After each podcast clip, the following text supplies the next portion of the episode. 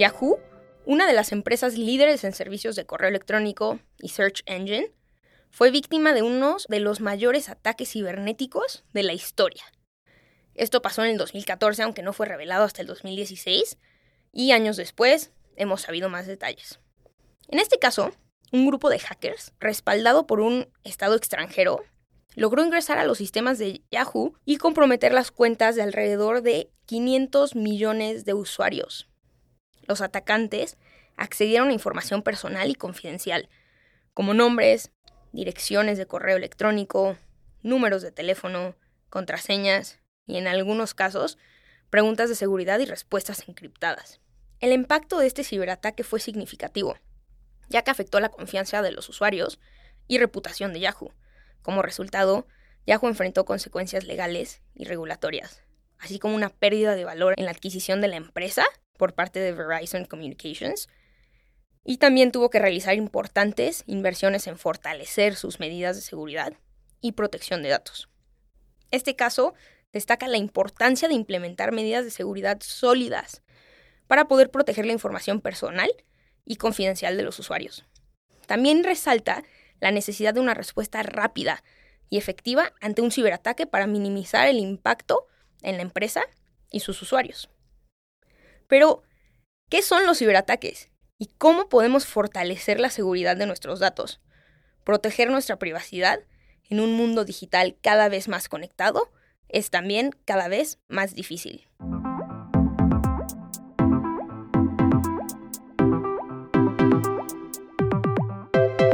Bienvenidos a Podría Ser Podcast, una conversación de 10X México.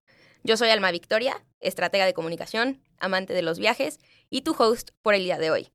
Con nosotros está Jorge, miembro de Juri, nuestra empresa de desarrollo de software, plataformas, apps, videojuegos y mucho más.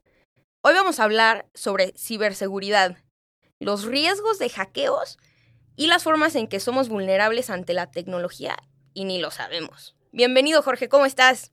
Hola, muy buenas tardes a ti, Victoria, y a todos los que nos están escuchando. ¿Cómo están? Espero que, espero que muy bien. Tú eres experto en muchas cosas que yo desconozco. Eh, me gustaría que contaras un poquito de tu background y explicaras un poquito también cómo fuiste parte de formar Jury, qué hacen, para que después entremos ya al tema de el hackeo y todo lo que tenga que ver con tecnología, que sé que a ti te gusta mucho. En efecto. Eh, grandísimo. Pues vale, respecto, respecto a mí, a mi, lo que ha sucedido, a mi trasfondo, pues llevo aprendiendo y programando desde que tenía 11 años. Así que ha sido una aventura bastante interesante. Desde pocos años atrás, unos dos o tres aproximadamente, ya empecé profesionalmente a, a dedicarme a hacer cosas, eh, proyectos personales, individuales y de formas pues que ya se podrían aplicar en un entorno real. Y es una, es una aventura muy, muy, em, muy genial. Okay, se disfruta, se disfruta mucho el desarrollo, el aprender, el crear las cosas que antes no existían.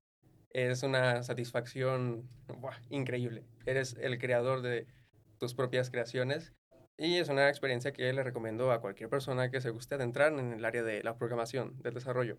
Definitivamente creo que sí es uno, algo de personalidad que necesitas tener para como que ser parte de ese mundo. Y dos, una satisfacción muy grande porque yo que a veces veo al equipo de Jury aquí en la oficina trabajando en algún proyecto intenso y, y los veo verdaderamente felices. O sea, yo no sé si están trabajando jugando, pero se están divirtiendo mucho.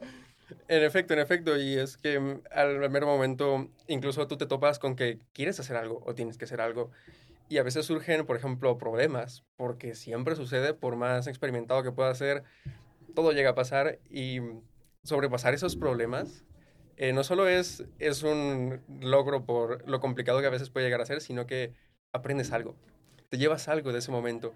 Y es ahí donde la práctica, la experiencia, el meterte al fuego a hacer las cosas es donde realmente creces y aprendes. Y si es lo que te gusta, como dices, si es parte de, de si, si está adecuado con tu personalidad, pues puede llegar a ser muy interesante. Pues vamos a, entrar en un tema interesante que es la ciberseguridad y el hackeo. Ok, ok, sí. este tema lo vamos a tocar desde diferentes aspectos, Porque, por ejemplo, acá en Jury, que nos dedicamos al desarrollo, el desarrollo de servicios, de páginas web, gestión de servidores, bases de datos, es muy importante para nosotros el tema de la ciberseguridad. Y lo debe ser para cualquier empresa, ya sea tecnológica o no. Porque en la actualidad estamos ya inmersos en la era digital y eso conlleva que tenemos que saber cómo estar en la era digital. Porque claro que conlleva muchos riesgos, incluso algunos que no conocemos y que más vale estar prevenidos que después lamentar. Cierto, muy, muy cierto. ¿Qué, qué, cuál sería alguno de los riesgos que no conocemos? Primero es sobre la huella que nosotros dejamos en el Internet.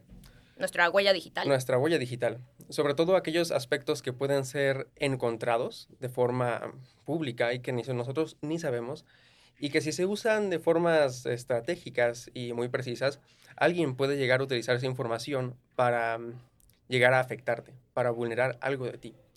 Sobre todo aquí podemos tomar un punto que mm, a nivel personal podemos poner en práctica y nosotros verificar que mm, no corremos algún riesgo. El asunto principal, por ejemplo, que suele suceder con nuestra seguridad de nuestras cuentas de Facebook, de Gmail, de lo que sea, es la contraseña. La contraseña a veces es ese punto que supuestamente nos permite identificarnos a nosotros, pero si no se cuida de la manera correcta, pueden pasar cosas muy feas. Por ejemplo, un punto muy peligroso aquí es que a veces uno se registra a una página web, di tú, Canva, con toda la normalidad del mundo. Dices, ok, Canva tiene la contraseña de Canva. Y todo bien. Pero, ¿qué pasaría si Canva llegara a ser hackeado? Y que alguien, alguien externo a Canva, pudiese tomar todas las contraseñas que hay en Canva registradas y esas contraseñas intentarlas usar en las cuentas que están guardadas, en sus redes sociales, en sus correos. ¿Y qué crees? Si tú tienes la misma contraseña en Canva que en tu correo, no, si vieras mi cara ahorita. Buah, es que es, un detalle bastante detallado. Em, tener la, la misma contraseña en, múltiples cuentas, en múltiples plataformas. A ver, pero también hay tantas cuentas hoy en día que no puedes crear 80 variaciones de... Bueno, yo, yo he empezado a hacer eso y ya se me... O sea, siempre se me olvidan y luego ya no sé si ponerle el 1 o el 2. O sea, revelé un secreto. Pero, o sea, tampoco puedo tener 25 contraseñas diferentes y que me acuerde. Sí, claro, claro. Eso es como un, un tira y afloja, ¿no? ¿Hasta qué punto podemos estar creando una contraseña personalizada para cada red y luego no acordarte y tener que resetearla cada tres días? Este, es, un gran detalle, es un gran detalle. Posiblemente lo que podamos recomendar en este aspecto es que si tú vas a crear una, una cuenta y vas a establecer una contraseña para diferentes plataformas, utilices algún detalle como particular de la plataforma donde te vas a registrar y alguno que común que tú recuerdas. En vez de que uses la misma contraseña en todos los lugares, digamos que utilizas la primera parte y después al final la varías. La varías según alguna referencia que te guste, algo que sea recordable para ti. Pero el objetivo es que la contraseña no sea exactamente la misma. Si gustan a todos nuestros escuchas, ustedes pueden probar, buscar en internet una página que en internet se llama Have I Been Pwned. Eh, y Pwned se escribe PWND. En esta página ustedes pueden entrar y lo que hace es que ustedes escriben su correo y el sistema verifica si su correo está en alguna de las listas de correos y contraseñas filtradas de empresas que han sido hackeadas con anterioridad. Entre ellas, una de las más comunes es Canva. Y posiblemente, si ustedes se registraron en Canva antes del 2017 con algunos de sus correos, les salga que su contraseña fue filtrada en esta, en esta filtración, en este data breach de, de Canva. Y así han sucedido múltiples data, breaches a lo, largo, a lo largo de toda la historia del, del uso de la tecnología.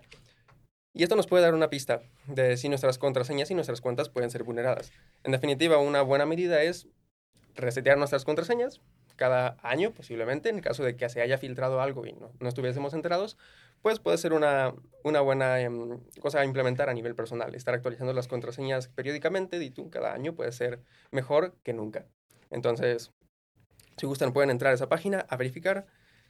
Y si se llevan un susto por ahí, pues cambien de volada las contraseñas donde crean que tienen, tienen el mismo usuario. Ok. Ok.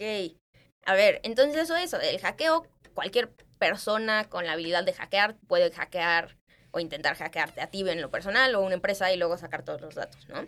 Pero existe una cosa igual que se llama ingeniería social, ¿no? Que creo que es un poquito, por lo que yo entiendo, pero quiero que tú también me des tu expertise, es algo que no es ilegal, pero debería de ser, pero sí lo es, pero lo puedes debatir de muchos ángulos y no es tan bueno, a lo mejor no sé si mal visto sea la palabra, la frase correcta, pero no le estamos poniendo el mismo enfoque que hay un hacker, nos da miedo, ¿no?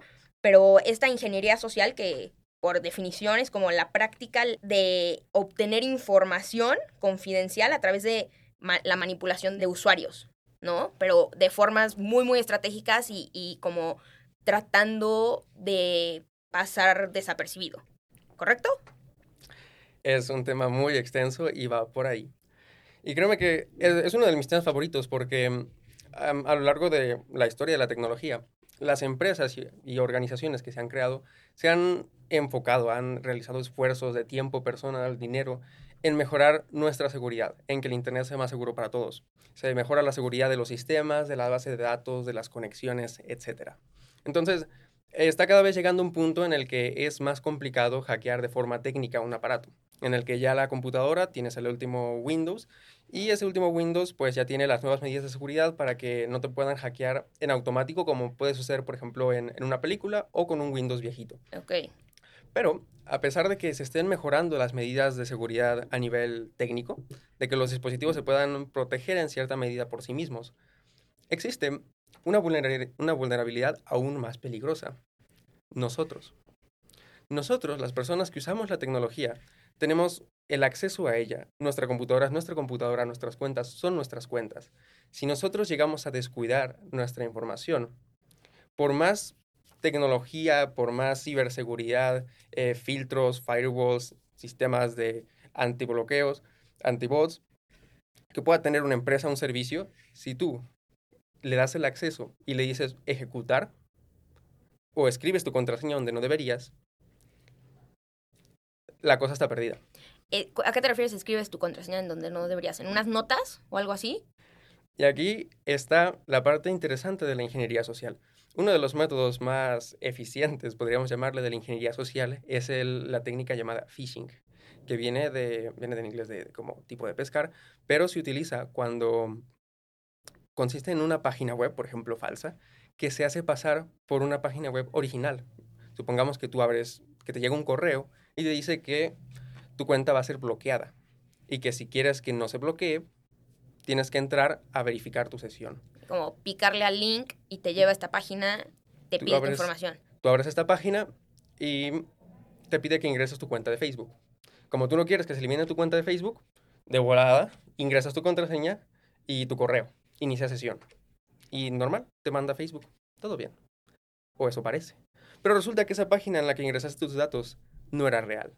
Esa página era una página falsa que creó alguien que se veía idéntica a Facebook, pero que en cuanto tú le diste enviar tus datos, fueron enviados a algún servidor por allá en Rusia, China, Taiwán, y que ahora tu información puede estar en cualquier parte del mundo. Y una vez que la información fue enviada, pues ya está perdida. Entonces, esa técnica es conocida como phishing. Y créeme que es muy, es muy peligrosa, porque mm, nosotros como usuarios, como personas, a veces incluso como como miembros de una empresa, tenemos acceso a ciertas cosas. Tenemos acceso a las cuentas que gestionan, no lo sé, archivos por aquí, procesos por acá.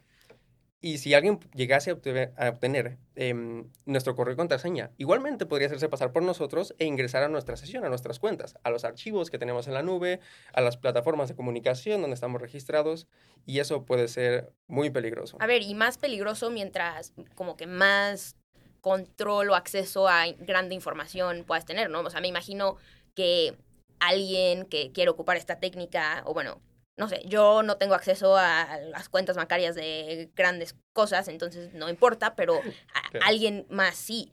Y estoy pensando como en personas multimillonarias, en, no sé, eh, no, no, sé quién exactamente, pero me estoy imaginando, o sea, como que intentar hackear, o sea, está más en riesgo una persona como, no sé, Jeff Bezos o como alguien importante que tenga acceso a mucha información que a lo mejor el ciudadano normal, entre comillas, o Sí, cotidiano. claro. Y aquí es donde ¿Y entran... ¿Cómo, cómo se puede, bueno, cómo se protegen? Claro, claro. Aquí es donde entran los distintos tipos de, de phishing. Esta técnica puede tener diferentes métodos. Hay un phishing que es masivo, que posiblemente por estar registrados en alguna lista de correos, nos lleguen correos de forma aleatoria, pues como si nada, cada cierto tiempo, de que algo sucede con nuestras cuentas y que tenemos que iniciar sesión en Amazon. Ok. Ese, ese tipo de phishing se emplea y se, se realiza, por ejemplo, con envíos a correos masivos y que están diseñados para enviar a mucha gente, así, a lo bestia, a ver quién cae. Con eso, en efecto, pues el alcance que puedes llegar a tener es la información de la persona. Em, que usualmente estos sistemas, cuando suelen ser automáticos, pues lo que buscan es obtienen los datos de tu cuenta, en automático algún bot entra, cambia la contraseña o lo hace manualmente alguien. Y pues lo, de ahí lo que quiera hacer el hacker, pues es bienvenido. Usar tu cuenta, después extorsionarte por, por recuperarla, borrar tus datos, publicar información falsa o si tenías, por ejemplo, acceso a tu cuenta bancaria, supongamos que era tu correo y tenías la banca electrónica y algo podrían sacar de ahí, pues se puede buscar. Ese es el phishing masivo, que incluso puede ser un negocio muy rentable. Pero como dices, sería... A ver, si yo, y obviamente, Sí, sí. o sea, si yo fuera un hacker y quiero sacar la información de alguien, voy a ir por una compañía, o sea, quiero hackear a Uber o a, no sé. Claro, ir en grande. Ajá.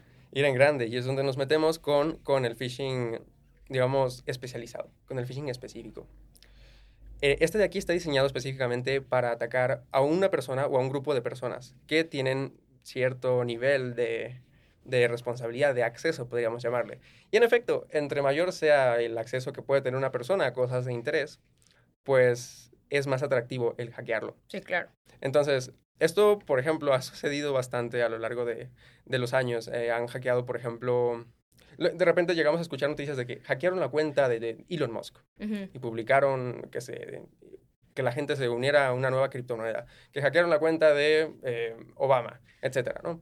En estos casos, em, en, la, en la mayoría de ellos, de forma general, no se hackea directamente a la persona, sino que, los que, los que lo que han hecho los hackers es que hackean a los moderadores de Twitter. Si ellos quieren hackear a una cuenta de Twitter, posiblemente sea complicado hackear a la persona, pero si pudieras hackear a un moderador de Twitter, a uno de los programadores que tienen acceso, a uno de los eh, altos mandos que tienen control sobre las redes de, de Twitter, por ejemplo, tú puedes ir y buscar el acceso por medio de esas personas para de ahí tener el- la puerta abierta al contenido de Twitter. Y es algo que ha sucedido con los años en los que han, han aplicado as- técnicas de phishing a moderadores de Twitter y así han hecho pues todo con intención de ganar dinero y se meten a cuentas populares para después, sí, cambiar la contraseña, pero publicar cosas como que depositen dinero en quién sabe Sí, dónde. claro. Pero casos más intensos ha sido, por ejemplo, el de, el de Uber, hace unos, hace unos cuantos meses o años, si no me equivoco. Y en este, igualmente, se utilizaron ingeniería social, donde engañaron a uno de los programadores de Uber. Em, y por lo que tengo entendido, este, este programador, este desarrollador, tenía acceso a la red interna virtual de, Uber, porque usualmente así proteges de tener todo expuesto. Tú usas redes internas virtuales y ya todo se queda adentro. Pero si por medio de una persona la engañó para obtener el acceso, esta persona externa pudo tener acceso a la red interna de Twitter. Y a partir de ahí surgió una filtración en sus bases de datos, si no me equivoco, y posiblemente algunos otros detalles que si ustedes buscan la noticia de hackeo Uber, les van a salir todos los detalles. Pero este es un ejemplo muy vivo de que nosotros como personas somos la vulnerabilidad claro. más grande. Claro. A ver, y también, como tocando uno de los temas, es cuántas veces aceptamos términos y condiciones, aceptamos compartir nuestra ubicación, aceptamos cosas sin saber qué información o qué datos le estamos dando a quién, ¿no? ¿Qué, qué tan real es eso en las películas que, o sea, prácticamente rastrear tu, infor- tu información, tu ubicación con tu IP address? Ok, ok. Preciso. Son do- dos, te- dos temas toqué ahorita, pero como el darle acceso a aplicaciones, a tener tu ubicación o tener tus datos, accesar tus fotos, ¿cuál es el, el riesgo más grande que ni siquiera pensamos? Bueno, pues mira, tocando el primer punto con respecto a qué información nosotros cedemos. A veces sí, cedemos más de la que sabemos, con esos términos y condiciones tan largos que mm, yo creo que nadie más que algún temeroso escéptico por ahí paranoico, pues llega a leer. Am, Pero es, es delicado cuando esa información no es usada de los modos correctos. Los modos correctos o cuando en los términos y condiciones se incluyen cosas en las que saben que nosotros no estaríamos de acuerdo, pero aún así tenemos que aceptar para usar la, la aplicación. Entonces, pues no te queda de otra. Y esto ha sido, pues, tema de controversia muy grande. Por ejemplo, Facebook eh, fue, quizá todavía es, muy famoso por recopilar todo tipo de datos sobre el usuario, sobre sus personas, sobre los contactos, sobre las redes del teléfono. Y después llega a estar la controversia por ahí de que esta información eh, de forma masiva es utilizada para analizar la crítica de las personas y después en la práctica aplicada para manipular las elecciones de Estados Unidos. Lo cual si ustedes los buscan en las noticias de Cambridge Analytica, van a encontrarse un montón de artículos que redactan sobre cómo, cómo eh, estas aplicaciones de, de aquí, qué signo zodiacal eres o cuál va a ser tu mejor mes de este año, inicia sesión con tu cuenta de Facebook y que estas plataformas tienen un montón de información tuya y después son usadas para quién sabe qué cosas, pues es delicado. Y sobre todo delicado cuando no estás seguro de que la empresa lo vaya a manejar de forma correcta. Porque también hay niveles de confianza. Tú, por ejemplo, tal vez accedas a que Google recopile un montón de información tuya. Porque te va a ofrecer un mapa con tus fotos, te va después a organizar eh, tus álbumes, etcétera, ¿no? Tal vez se podría llegar a tener una cierta confianza en, en Google en ciertos aspectos. Y si me va a mostrar publicidad que me interesa en vez de publicidad aleatoria, pues tal vez se podría llegar a considerar que recopile toda mi información y la use pues a mi beneficio, entre comillas, aunque ellos ganen más.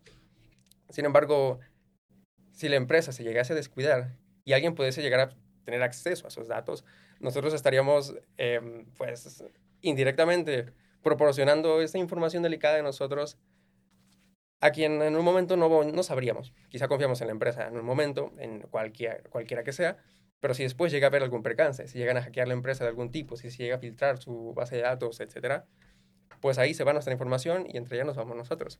Entonces, pues sí, nuestros datos son, son, temas, son temas importantes. Esto me hizo pensar en, en Apple.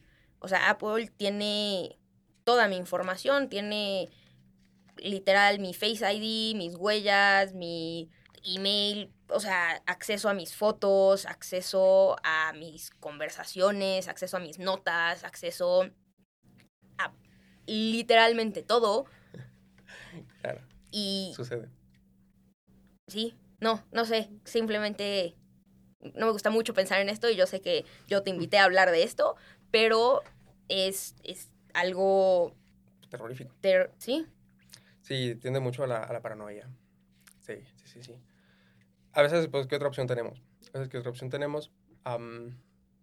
pero, pero sí, efectivamente, o sea, yo digo, ajá, estoy regalando, entre comillas, dándole acceso a mis datos, toda la información, pero no tengo otra opción. O sea, no voy a vivir sin un celular, no voy a vivir en hoy, en 2023, especialmente estando en el mundo en el que estoy, de comunicación, marketing digital, haciendo todas estas cosas sin, sin usar la tecnología. nuestras plataformas, redes sociales, nuestros teléfonos para simplemente comunicarnos. Literal. Inclusive la cosa se puede poner mucho más turbia cuando entramos en el área de la inteligencia de fuentes abiertas, o SINT en inglés, que es una, una técnica, pues, tal vez se podría llegar a considerar hackeo.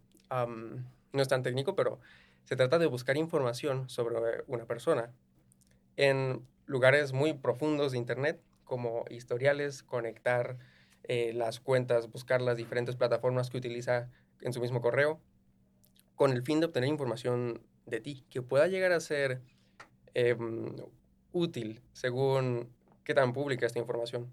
O, por ejemplo, de repente haciendo una, una, auditoría, realizando este ejercicio de investigación em, en mi familia, me encontré que no sé, pero había una, plataforma en la ciudad donde vivíamos donde se registraba a todas las personas. Quizá era útil para tener un registro de la vecindad, pero no sé por qué. Pero resulta que esa información, por algún método, pública estaba. Y en esta auditoría, en este ejercicio que hicimos sobre investigar, resulta que buscando el nombre de mi madre, de formas muy específicas en, en buscadores especiales para esto, se podía obtener, y ahí decía cuál era la dirección donde vivíamos. Ese es un ejemplo que es bastante extremo, pero el cual me tocó vivir. Cual me tocó vivir me sorprendió mucho. Por suerte eso ya, ya quedó en el pasado, ya no estamos por ahí, ni nada por el estilo. Pero es, es uno de los casos que te comento que pueden suceder. Claro. No, son, son, son muchísimos temas, muchísimos casos, pero y en realidad no sé, no sé cuál es la respuesta, no sé si tenemos un plan de acción o, o, una recomendación, yo no la tengo, pero pues es el mundo en el que vivimos y simplemente es tener un poquito más de cuidado, ser más conscientes de a quién le damos acceso a qué y pensar un poquito más en el futuro, porque una vez que subes algo a internet, se queda ahí para siempre, aunque lo borres, ¿no? Sí. Y también es lo mismo, o sea, el acceso a tus contraseñas, etcétera, etcétera, etcétera. ¿Me gustas que toque el tema de lo de la IP? Sí. Es un tema muy cliché. Este, porque en las películas es como de, ok, tengo su IP. Sí. Aquí está su ubicación, está entrando a la tienda, quién sabe qué. En realidad es muy, es muy cliché el tema de la IP. La IP es este identificador que se utiliza en las computadoras para conectarse a Internet uh -huh. y que así nosotros podamos enviar datos y recibirlos, ¿no? Es como si fuera una dirección de, digamos, de nuestra casa, pero temporal para que los servidores donde queremos jalar la información sepan dónde está nuestro, nuestro dispositivo y que nos las puedan mandar a nosotros. Uh -huh. eh, la cosa es que si se puede rastrear nuestra ubicación. Las IPs eh, a veces eh, tienen, tienen áreas específicas en donde pueden estar. E incluso cuando tú eh, contratas el Internet, la empresa con la que contrataste, ya sea, por ejemplo, aquí en México, Telcel, Megacable, Total Play, eh, tienen registradas las zonas en donde se encuentran ubicadas. Entonces, por medio de una búsqueda de IP en, en sistemas por ahí de Internet, se puede obtener una ubicación aproximada. Una ubicación aproximada porque si los datos van por ahí, pues la persona va a estar por ahí, ¿ok? Este, ese llega a ser como, como el punto, sigues hacia dónde va la señal. Entonces, sí puedes tener una pista de dónde puede estar ubicada el origen de... Sí, pero no súper exacto, exacto. Pero fíjate que en realidad la precisión que tienes es, es muy poca, es muy poca, es de kilómetros. Entonces, posiblemente con tu IP alguien lo máximo que pueda llegar a saber es tu ciudad. Incluso, pues, si solo prueban buscar en internet IP locator, localizador de IP, y ponen su IP, posiblemente les va a salir el estado en el que están y otros dos a la redonda. Entonces, a veces es muy, okay. es muy aleatorio. Uh -huh. Así que de forma, un usuario cotidiano, un hacker así de la nada, no podría directamente saber nuestra ubicación con simplemente tener nuestra IP. Quizá lo que sí eh, puede llegar a ser de interés para quien está, quienes están haciendo cosas ilícitas en contra de la ley es que los proveedores de Internet están eh, obligados por ley a que si la policía eh, levanta una orden legal para saber cuál es, por ejemplo, la ubicación de donde está registrada una IP, este proveedor está obligado a brindar la información de la persona y de la okay. ubicación de donde está registrado. Entonces, si de repente llega a ser detectado un hacker en alguna investigación así, pues, turbia, en alguna investigación uh -huh. peligrosa, y detectan que estuvo este IP en este momento, contactan al proveedor, oye, este IP se conectó en este momento, no sé qué, quién es y dónde está. Entonces, la policía, la autoridad, sí tiene, ahora sí que la autoridad, uh -huh. para solicitar información sobre sobre nuestras IPs. Y posiblemente se pueda hacer eh, un punto en el que por medio de la IP sí se pueda llegar a conocer sobre ti. Pero eso solo sucederá si la ley te está buscando. Mientras no te metas con la policía, puedes estar tranquilo de que nadie te va a localizar con tu IP. gracias por ese insight tan bueno. Pues bueno, muchas gracias por esta conversación. Antes de terminar, me gustaría hacerte las mismas cinco preguntas que le hago a todos, todos los invitados okay. del podcast. Okay, ¿Te animas? Ah, sí, sí, sí. Estás listo. Ok. Pregunta número uno. Uh -huh. ¿Qué profesión, fuera de la que practicas, te gustaría intentar? Ok, fuera de la que practico. Posiblemente me gustaría entrar a la música. Sí, producción musical podría ser algo ¿Cantas? de interés para mí. Canto, sí. Ok. Pregunta, eh, perdón, sigue. Sí, este... ¿Nada? Música. Sí, música. Sería bueno. Dos. Ahora, ¿qué profesión nunca te gustaría intentar? Uh, ok. Um, mm, posiblemente de profesión, profesión, medicina. Suena, suena muy bien y estaría muy chido conocer sobre, sobre ti, sobre el cuerpo humano y sobre el estar bien. Pero este, se me hace bastante, bastante intenso y que requeriría otra vida aparte de bastante responsabilidad. Eh, justo decir eso, también es mucha responsabilidad. Personas, este, entonces... Ok, medicina no, música sí. Música, sería. eh, pregunta número tres. ¿Qué te atrae o te llama la atención de alguien?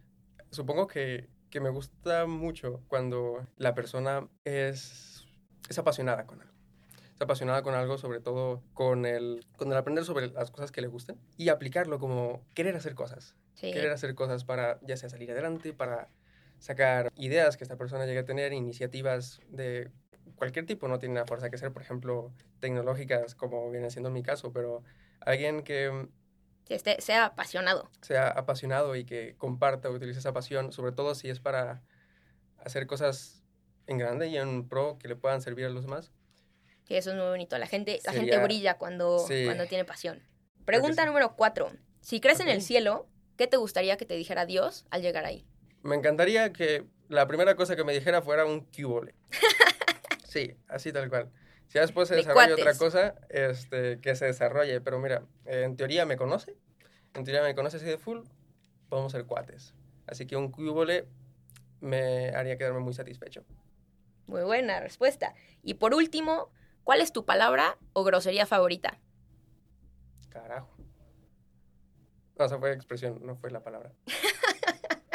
Mm, Yo creo que podemos ocupar esa. tal vez podamos ocupar esa. Ok, Pero es muy versátil, así que dejémosla. perfecto. Pues muchísimas gracias, Jorge. De verdad aprecio tu tiempo. Y a todos los que nos escuchan, muchas gracias por compartir estos minutos con nosotros en Podría Ser Podcast, una conversación de 10X México.